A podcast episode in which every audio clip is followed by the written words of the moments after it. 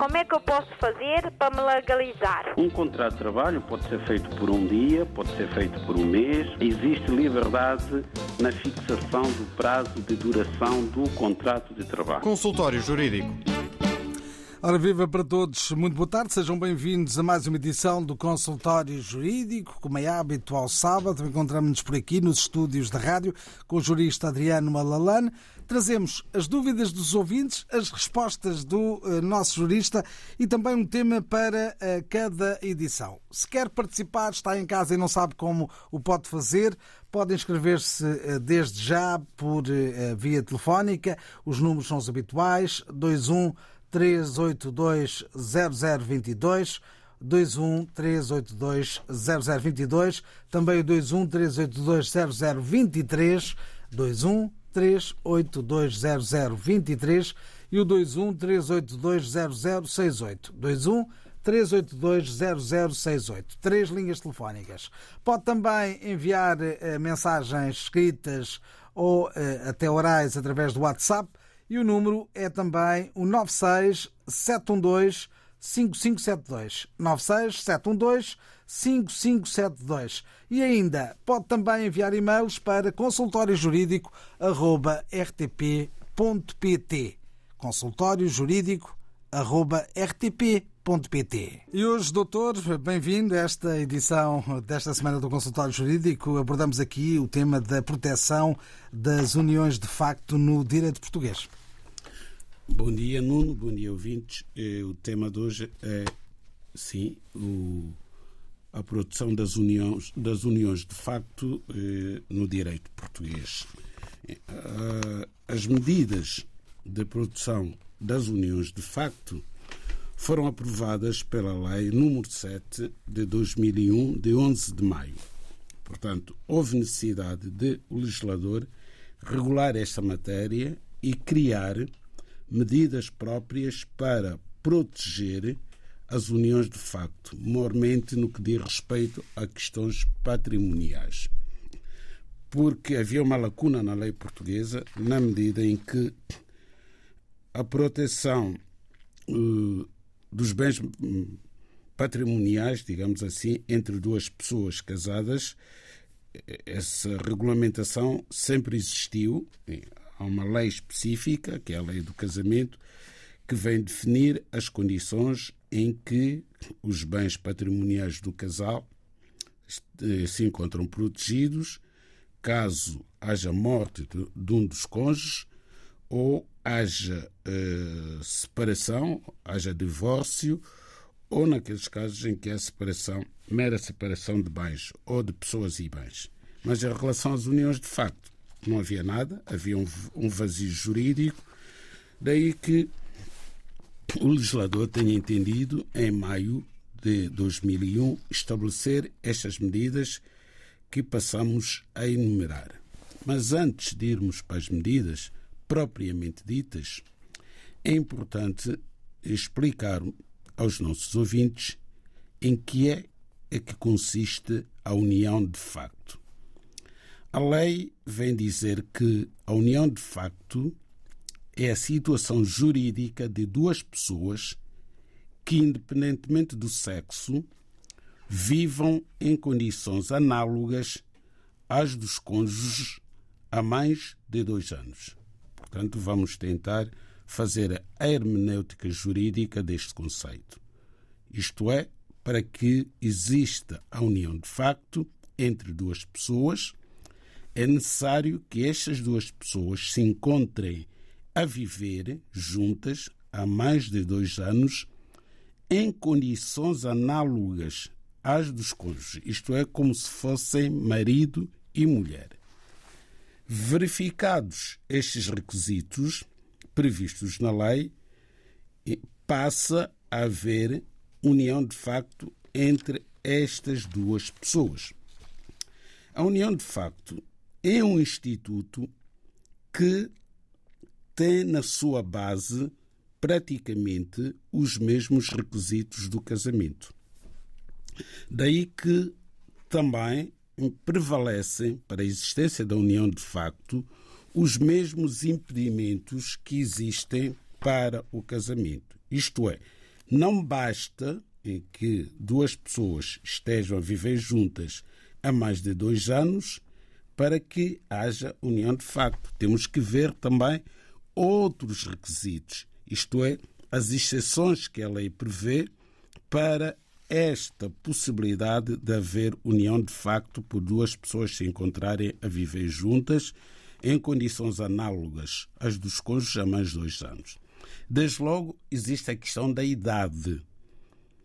A lei estabelece que a idade inferior a 18 anos impede a união de facto. Portanto, se as pessoas forem menores e estiverem a viver juntos em condições análogas às dos cônjuges, nem por isso passa a haver união de facto. Porquê? Porque não tem a maturidade necessária, portanto, os 18 anos, que é a partir dessa idade que se estabelece a maioridade em Portugal.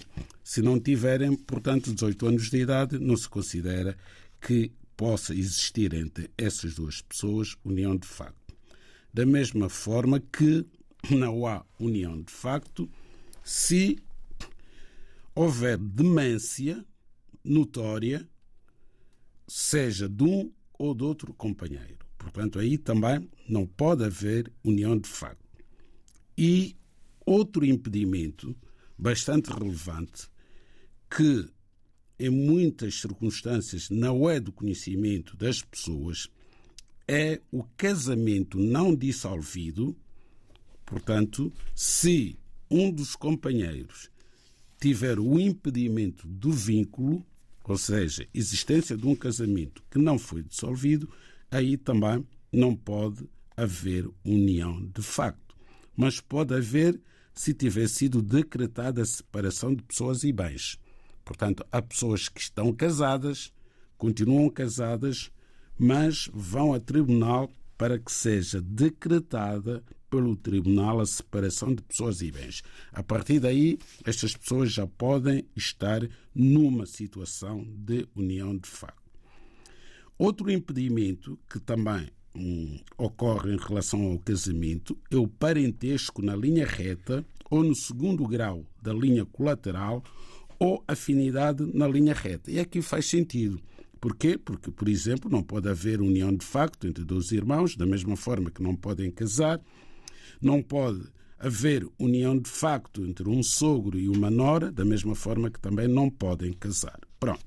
Cumpridos os requisitos previstos na lei, que é a tal convivência durante o período mínimo de dois anos, em condições análogas às dos cônjuges, por parte de pessoas que, em relação às quais, aliás, não se verifique estes impedimentos, então passamos a ter uma situação protegida por lei em sede da união de facto. E em que é que consiste essa proteção? Por exemplo, o primeiro aspecto tem a ver com a casa de morada de família. Portanto, está protegida por lei.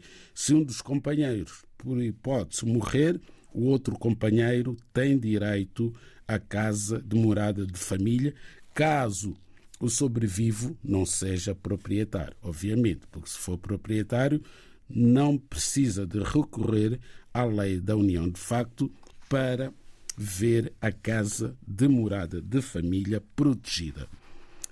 Depois aplica-se também à união de facto o regime de pessoas casadas em matéria de férias, feriados, faltas, licenças, igualmente de preferência na colocação dos trabalhadores da administração pública. Como nós sabemos, por exemplo, acontece com os professores que trabalham para a administração pública. Um professor pode ser colocado numa escola num determinado distrito e ter a mulher a trabalhar também na função pública noutro distrito. Então, há preferência na colocação dos trabalhadores da administração pública. O que é isso significa? Que a mulher daquele professor pode, se houver condições para isso, ser transferida do distrito onde se encontra a exercer a sua atividade para passar a viver com o seu marido na escola e no distrito onde este se encontra a, a dar aulas. Também há benefícios próprios do regime jurídico equiparado ao aplicável a pessoas casadas vinculadas por contrato de trabalho em matéria de férias, feriados, faltas e licenças. Por exemplo, em caso de morte eh, do pai ou da mãe de um dos companheiros, o outro também tem direito a uma licença, tal como acontece com pessoas casadas. Também no que diz respeito aos rendimentos das pessoas singulares, isto é, nas apresentações das declarações do IRS, também podem estas pessoas apresentar as suas declarações em conjunto.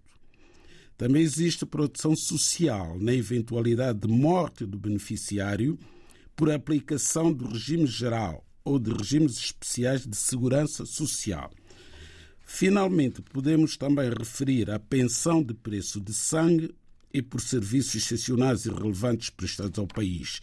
Isto é, um companheiro ou uma companheira numa união de facto, se um deles tiver prestado serviços relevantes ao país e morrer no exercício dessa atividade, pode o outro companheiro ou companheira beneficiar de uma prestação que é paga pelo Estado. Também existe a pensão de preço de sangue. Eh, a união de facto, a união de facto, tal como o casamento, tem princípio e tem fim. Então, como é que as uniões de facto terminam? A união de facto, de acordo com a lei, dissolve-se por vontade de um dos membros, caso um faleça ou em caso de casamento de um deles. Portanto, são essas três causas que levam à dissolução da união de facto, que são, nomeadamente, a vontade de um dos membros, de ambos, em simultâneo, decidem deixar de viver em união de facto e cessa. Não é preciso assinar nenhum documento.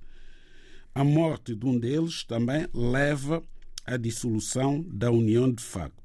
Ou o casamento de um deles deixa de existir união de facto, porque ao casar não é compatível, exato, passar por regime de casado e ao mesmo tempo existir a união de facto. Cessa automaticamente no momento em que é celebrado o casamento de qualquer um dos membros da união de facto.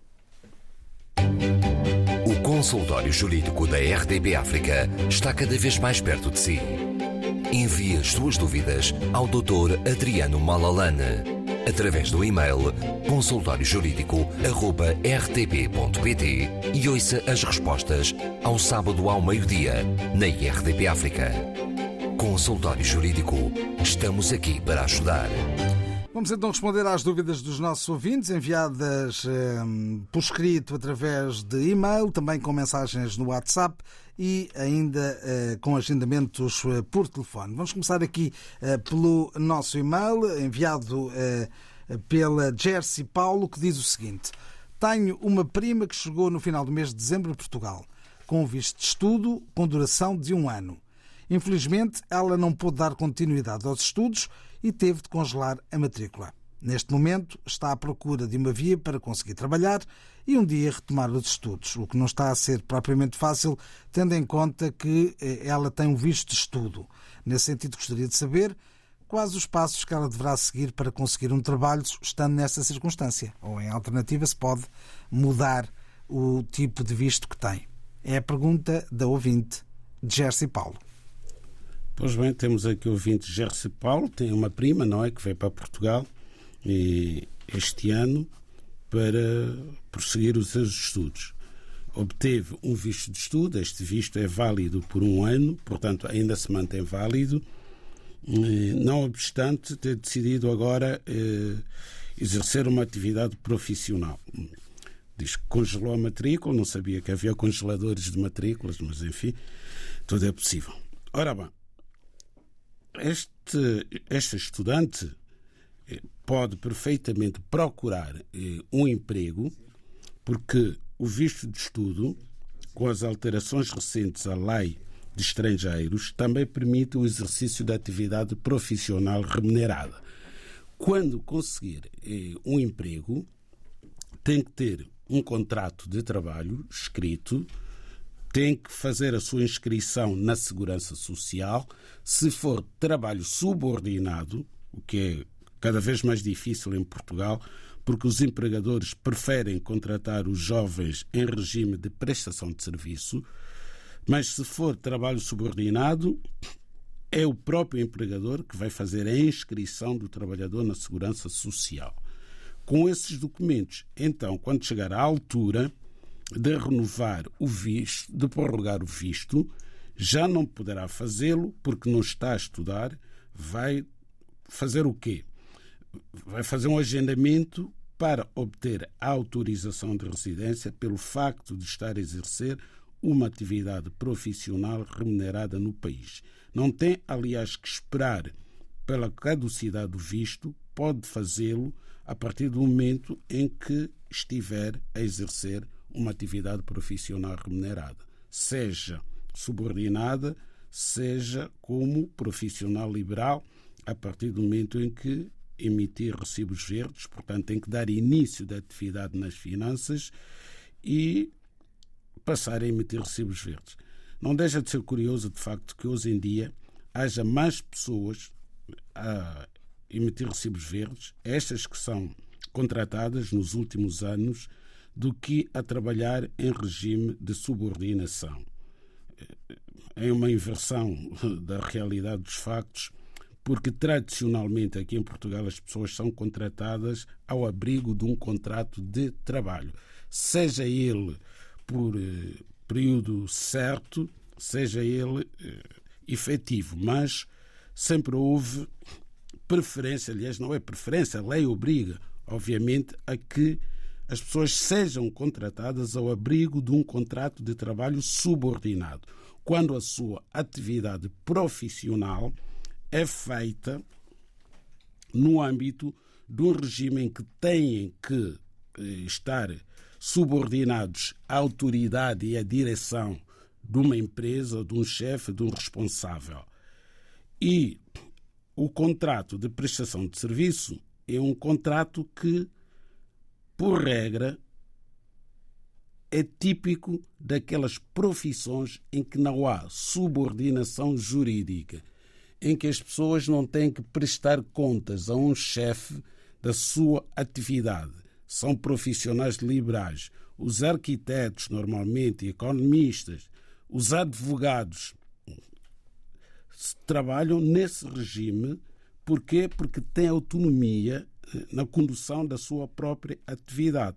Agora, quando uma cozinheira é contratada por uma empresa, por uma escola, seja por quem for, para trabalhar cinco dias por semana, cumprindo horários, trabalhando nas instalações do empregador, obviamente que aqui estamos perante um contrato de trabalho subordinado, mas por razões que têm que ver com a mudança do paradigma das relações laborais em Portugal é uma relação subordinada a coberto de um falso recibo verde, porque de facto não faz sentido que alguém que tem que cumprir horários, trabalha num determinado sítio que pertence ao empregador e possa ser considerado um profissional liberal.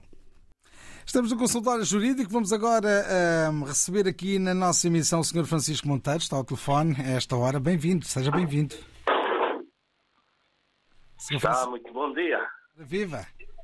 Conte-nos tudo, não te esconda nada. eu vou contar tudo. Então eu, vamos a isso. O que eu tenho aqui é uma situação um bocadinho delicada, oh, Nuno é o seguinte.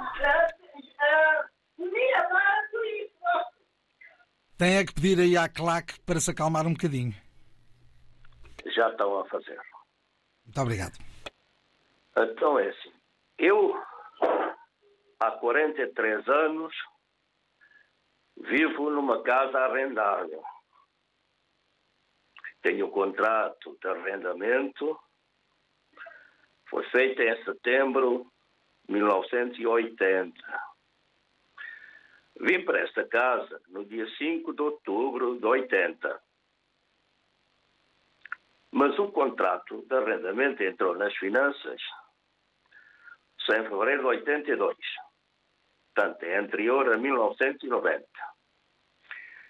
Eu não conhecia os senhorios porque residiam em França. O cunhado que era o procurador deles, que assinou o contrato e sempre passou os recibos assinados e selados com selos fiscais que utilizavam naquela altura.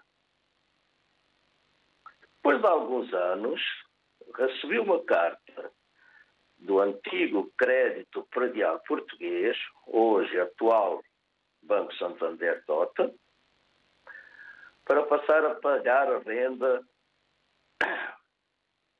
através deste banco.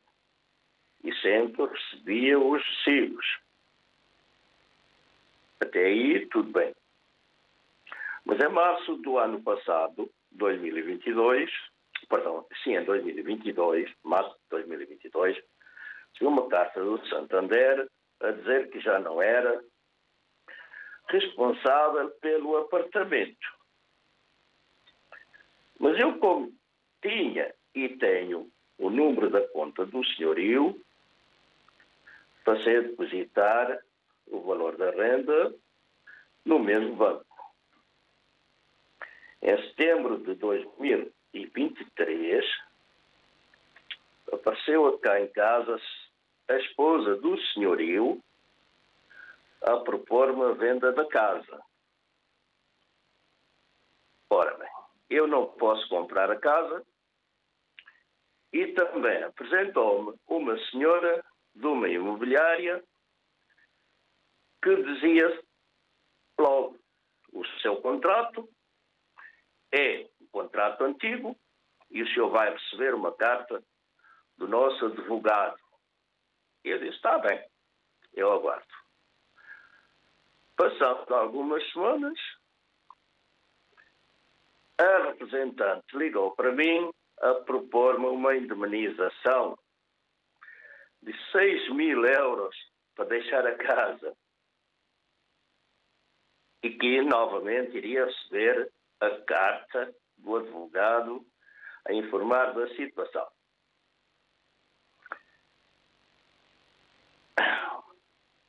Para fazer também um contrato novo, coisa que também não aceitei.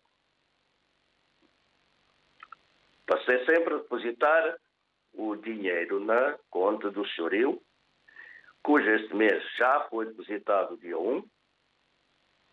Ontem, a representante ligou-me a dizer se não querem vender a casa.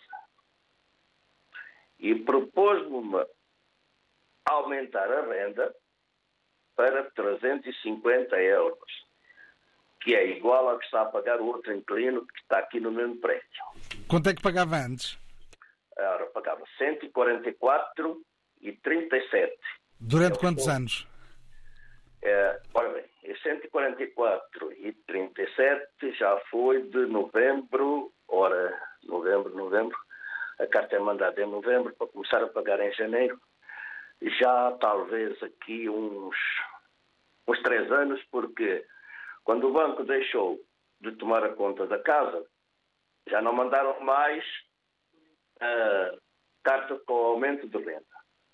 Eu continuei sempre a depositar esse mesmo valor que é a carta que eu tenho até este momento na minha mão. Ora bem, então. Tem, tem que ser mais rápido a contar a história. Estou a acabar, estou a acabar, oh, oh Nuno. Então, desde 1980, o senhorio nunca fez nenhum melhoramento neste apartamento. Tudo o que foi feito foi suportado por mim. Escrevi uma carta ao banco a dizer que tinham caído nos parques de azulejo responderam que não faziam nada sem aumento do senhorio. Agora, peço um conselho aqui ao doutor a ver qual é que é a minha situação a partir de hoje. Na prática, pediram-lhe para passar a, a, pagar cerca de 300 euros de renda, é isso? Sim, passou, mas... E não está não... disponível para pagar esse valor? Pretende não, continuar não... a, a pagar os 140 que pagava, certo? Porque assim, nós sabemos que a renda aumenta. Mas de 144 para 350 não é 100% nem 200%, é um montões de porcentos. Já lhe vamos explicar então como é que funciona. Ok, ok, Nuno, obrigado, obrigado. Nada, muito obrigado por ter ligado. telefone ou ligam? Não, vai, vai, ouvir na rádio a resposta. Ah, vou ouvir na rádio, então está bem, está bem. É já? Agora mesmo. Ah, está bem, está Obrigado, bem. Sr. Francisco, por ter ligado para a nossa emissão. Eu, então vou ao carro ouvir lá embaixo, só um bocadinho. Muito bem, muito bem. E assim eh, recebemos aqui este nosso ouvinte com uma longa pergunta, uma longa introdução, mas acho que ficaram os dados todos lançados em relação eh, a esta questão que ele tem em relação à renda. Pois bem, o Sr. Francisco Monteiro tem um contrato de arrendamento que foi celebrado em setembro de 1980. E este contrato não tinha prazo, portanto, é um contrato vitalício. Pois bem, a lei eh, de 2019 vem dizer que eh, quando o contrato de arrendamento não tem prazo, entende-se que foi celebrado pelo prazo mínimo de 5 anos e prazo máximo de 30 anos. Portanto, e no que diz respeito à renda, eh, temos dito aqui todas as semanas que o aumento da renda não é feito de forma aleatória. Existe uma portaria que é publicada todos os anos em outubro com o coeficiente, não é que define e determina o coeficiente do aumento de renda. Então, uma renda de 144 euros e 37 cêntimos por aplicação do coeficiente deste ano nunca pode chegar sequer, sequer a 150 euros. É tão simples quanto isso. O senhor só tem que continuar a pagar a renda que paga 144 euros e 37 cêntimos. Quando o senhorio quiser fazer o aumento de renda, tem que enviar uma carta registada para si a explicar o critério utilizado para o aumento de renda. E esse critério não pode ser diverso do critério legal, que estabelece uma percentagem bastante residual. Eu não tenho aqui comigo a portaria, costumo trazê-la todos os sábados, mas hoje não a, não a tenho comigo, mas não chega sequer a 6%, se não estou em erro. O aumento que vai vigorar, que está a vigorar a partir de janeiro de 2024. Portanto, aqui não existe qualquer tipo de problema. Há a questão das obras, naturalmente, eu percebo que o senhor diga que uh, o senhorio não faz obras. De facto, o senhorio é obrigado a fazer obras as obras necessárias não são obras voluptuárias, as obras necessárias é obrigado a fazer, independentemente do valor da renda. É óbvio que a renda que o senhor paga nem dá para substituir uma torneira, mas as coisas são assim mesmo. Agora, também por uma questão de bom senso, os inquilinos que têm rendas simbólicas, como é o caso da sua renda, acabam por serem eles a fazer a manutenção dos imóveis, porque tem que haver também aqui uma, uma, uma relação jurídica, digamos assim, eh, que assente num certo equilíbrio, não é? E pedir a um senhorio a quem o senhor paga 144 euros para substituir a casa de banho porque já não tem condições, vai ser um bocado difícil. Embora a lei diga que é da responsabilidade do senhorio, mas duvido que haja um senhorio que vá fazer a obra, sendo que o senhor precisa ter a sua casa de banho em condições, acabará por ser o senhor Monteiro, julgo eu, a reparar a casa de banho. Eu tenho duas e dúvidas. nem pode deduzir na renda o valor da reparação. Não pode deixar de pagar a renda com o argumento de que gastei, por hipótese, 5 mil euros a colocar uma casa de banho nova. Tem que continuar a pagar a renda. Eu tenho aqui duas questões também que gostava de acrescentar a este caso. Uh, falou que um contrato pode ter um prazo mínimo de 5 anos e máximo de, de 30. 30 anos. Sim. Se este contrato começou em 1980, já passaram os 30 anos. Já, já passaram os 30 anos. Então? Então, se o senhorio quiser eh, fazer cessar o contrato, a lei também tem eh, regras sobre isso. Tem, tinha que haver tem que haver uma justificação. Não basta chegar lá e dizer que já passaram 30 anos. Se por hipótese o senhorio precisasse da casa para a sua própria habitação, aí teria que notificar o inquilino com a antecedência que está prevista na lei e cumprindo outros requisitos, que, não, que é não ter casa no mesmo Conselho. Portanto, se o senhorio precisar da casa para si ou para um descendente, pode efetivamente resolver este contrato de arrendamento, mas tem que cumprir prazos que estão previstos na lei. Podemos... E esta compensação, já agora dos 6 mil euros que lhe foi proposta, era uma compensação para, para, abd... para abandonar a casa? Sim, sim, isso é um acordo entre eles, portanto ele é livre de aceitar ou não. Exatamente. Neste caso não aceitou? Não aceitou e fez bem, porque provavelmente não tem alternativa de habitação e a lei não define o valor da indemnização para, se houver acordo, depende da vontade das partes. Pronto. Neste caso, tem a continuar a pagar a renda, depositá-la no, no, na, na, conta na respectiva conta de, do, conta do, senhorio. Do senhorio. Se foi entregue uma conta diferente da anterior, portanto, não foi notificado para passar a pagar a renda noutro sítio, que não através daquela conta, é naquela conta que tem que fazer o depósito das rendas todos os meses. Como é que eu posso fazer para me legalizar? Um contrato de trabalho pode ser feito por um dia, pode ser feito por um mês. Existe liberdade na fixação do prazo de duração do contrato de trabalho. Consultório Jurídico. Vamos de forma telegráfica tentar responder aqui algumas uh, perguntas. Uh, Está aqui uma questão enviada por Olívio Gulel que diz o seguinte: Gostava de saber uh, se, tendo uma manifestação de interesse apresentada, é possível uh, trocar uh, para uma autorização de residência CPLP. Pois bem, o senhor Olívio deve ter entrado com visto CPLP. Caso tenha entrado no país ao abrigo de um visto, da CPLP, aqueles vistos para procura de trabalho, pode perfeitamente pedir autorização de residência com base nesse visto. Também sendo cidadão de um país africano de língua portuguesa, pode obter autorização de residência por essa via, pelo facto de ser cidadão de um país de, oficial, de língua oficial portuguesa. É uma questão de fazer um agendamento na AIMA e solicitar autorização de residência. É possível. Não tem que ir pela manifestação de interesse. Essa é mais abrangente. É para todos os cidadãos de, toda, de todas as partes do mundo. Agora, os cidadãos dos países da, da CPLP têm um título ou uma modalidade de acesso à residência própria, não é? Que, que lhes dá mais vantagem em relação à manifestação de interesse. Manifestação de interesse deve haver pendentes mais de 300 manifestações de interesse. Portanto, pode ficar muitos anos sem lograr obter autorização de residência. Vamos agora aqui à internet, aqui ao nosso WhatsApp. O ouvinte eh, Cabi está na Bélgica eh, e eh, está a ouvir a emissão a esta hora e pergunta-nos: eh, Tenho nacionalidade portuguesa desde 2010 tem uma filha já maior de idade, está na Guiné-Bissau, não tem nacionalidade portuguesa e ela tem um filho de 7 anos que também está na Guiné-Bissau. Eh, eu gostaria de saber se eu, tendo eu nacionalidade portuguesa, eh, se a posso conceder ao meu neto. Um, agradeço desde já a atenção. É a pergunta colocada a partir da Bélgica por Cabi. Bom, obviamente que o senhor Cabi, eh, sendo cidadão português naturalizado ainda por cima, e não pode, eh, não pode o seu, a sua neta, não é que está na Bélgica, o senhor que está na Bélgica, está na Guiné, portanto, ter eh, nacionalidade portuguesa através do avô, o senhor Cabi. Não é possível.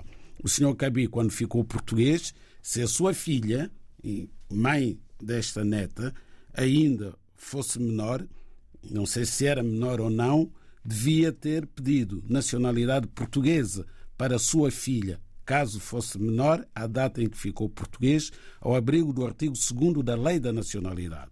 E se a sua filha já fosse portuguesa, então a sua neta teria já nascido portuguesa. Se isso não foi feito, como tudo leva a crer que não, então nem a sua filha, porque já é maior, nem a sua neta podem ser portugueses por si.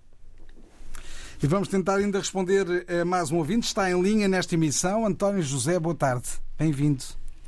Boa tarde, Nuno. Está tudo bem? Está tudo bem. Então, conte-nos conte rapidamente a sua história, porque temos apenas é, agora, três minutos. Mesmo você sempre estar em, disposição para nos ajudar.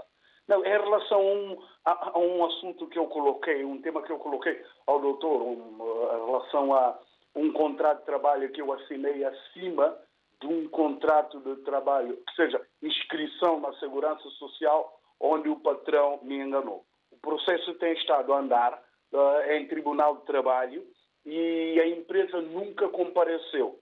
E a juíza já deu à empresa 10 dias para recorrer e contestar o que estava, pedido, o que estava a ser pedido no processo, mas a empresa também não compareceu, nenhum representante, não, ninguém apareceu.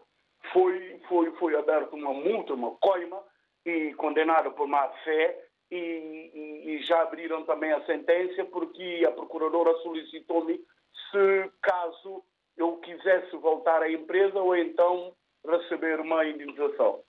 Eu concordei que queria receber indenização. Agora, o que tem em causa é o seguinte: o que eu queria colocar, doutor, é o seguinte: perguntar, por favor, curiosidade mesmo, é como é que, que as empresas não aparecem em Tribunal de Trabalho, não contestam a situação, não vai se defender e depois, com, com, com, com sentença feita, a gente, a gente, esse cidadão, coitado, que anda a sacrificar com a vida, corre o risco de não saber se vai receber ou, não, ou se não vai receber ou recebe algum dinheiro. Aí é que está, a minha pergunta tem mais a ver com essa situação. Não sei, não sei se eu fiz entender. Claro que sim, vamos telegraficamente responder-lhe. Obrigado por ter ligado. Vamos eh, tentar, eh, no minuto, responder, doutor? Sim, sim. É, quando a sentença transitar em julgado, portanto, 30 dias após a prolação da sentença, se não houver recurso por parte da empresa, a sentença vai transitar em julgado. Se continuar a não pagar depois do trânsito em julgado da sentença, o senhor terá que entrar com uma ação de execução para a execução da sentença, em que vão ser penhorados os bens da empresa até o pagamento integral da indemnização a que tem direito. E assim estivemos no consultório jurídico. Como é que eu posso fazer para me legalizar? Um contrato de trabalho pode ser feito por um dia, pode ser feito por um mês. Existe liberdade na fixação do prazo de duração do contrato de trabalho. Consultório Jurídico